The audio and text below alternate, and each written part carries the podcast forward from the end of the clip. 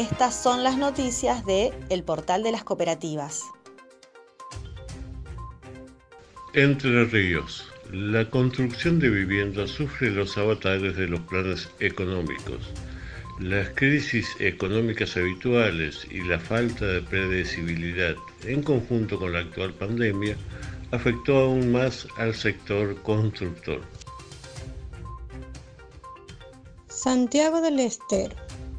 Inauguraron un mercado popular de alimentos con apoyo de la Mesa de Asociativismo y Economía Social de Termas de Río Hondo, más de 100 productores inauguraron el espacio de comercio justo, con el objetivo de avanzar hacia la creación de un polo productivo local.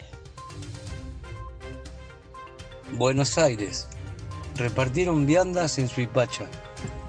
Trabajadores y trabajadoras del frigorífico gestionado por la cooperativa de trabajo Suitrap cocinaron buceca para más de mil familias de esa localidad.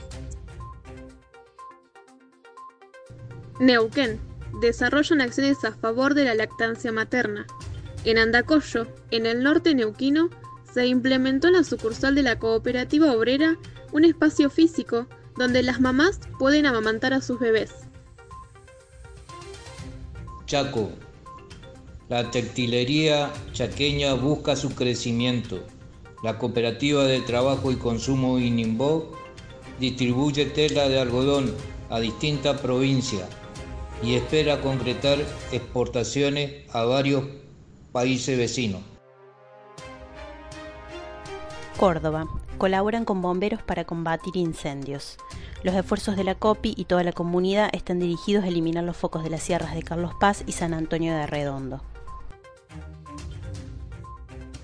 La Pampa progresa la actividad en planta industrial de General Pico. El Centro de Producción Pampeano de la Asociación de Cooperativas Argentinas proyecta nuevas iniciativas de crecimiento y ampliación de sus productos. Estas fueron las noticias de El Portal de las Cooperativas.